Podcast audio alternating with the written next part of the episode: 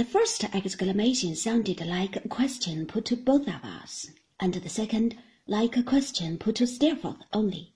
She seemed to have found no answer to either, but continued to rub, with her head on one side and her eye turned up, as if she were looking for an answer in the air, and were confident of its appearing presently.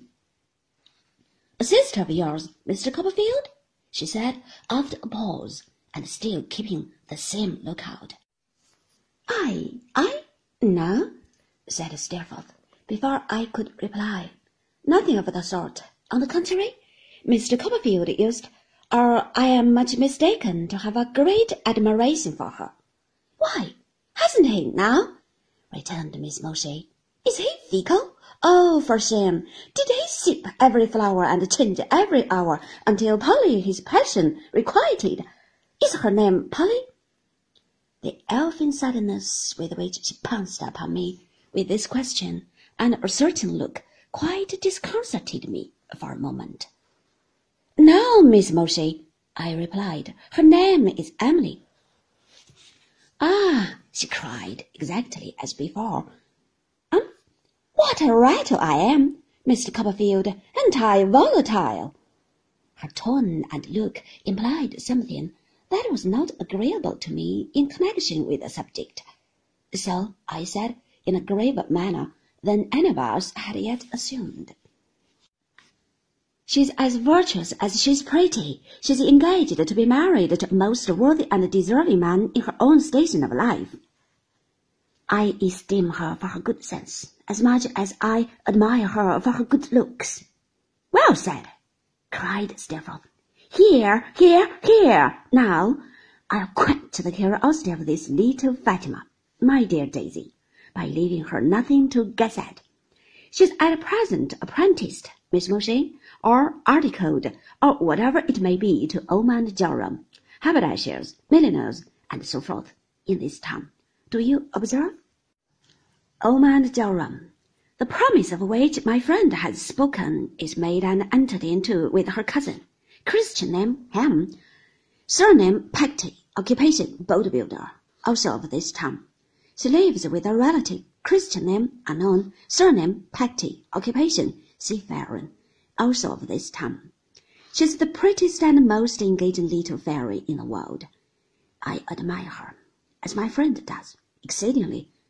If it were not that I might appear to disparage her intended, which I know my friend would not like, I would add that to me she seems to be throwing herself away, that I am sure she might do better, and that I swear she was born to be a lady.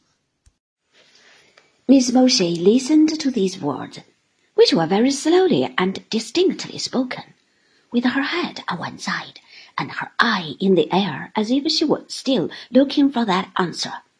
When he ceased, she became brisk again in an instant and rattled away with surprising volubility.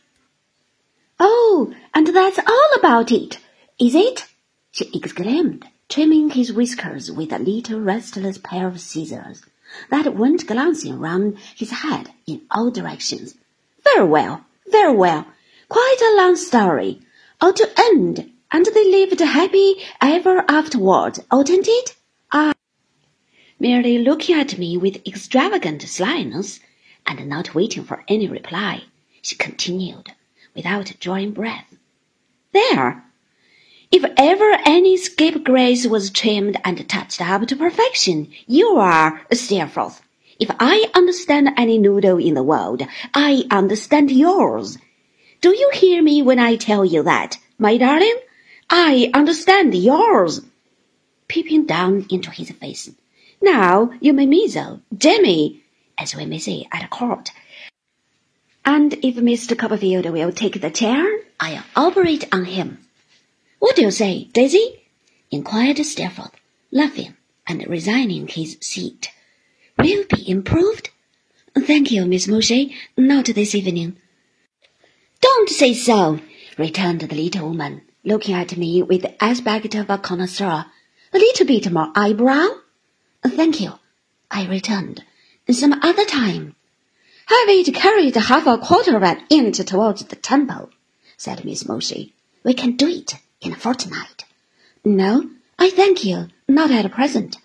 Going for a tip, she urged. No, let's get the scaffolding up, then, for a pair of whiskers. Come.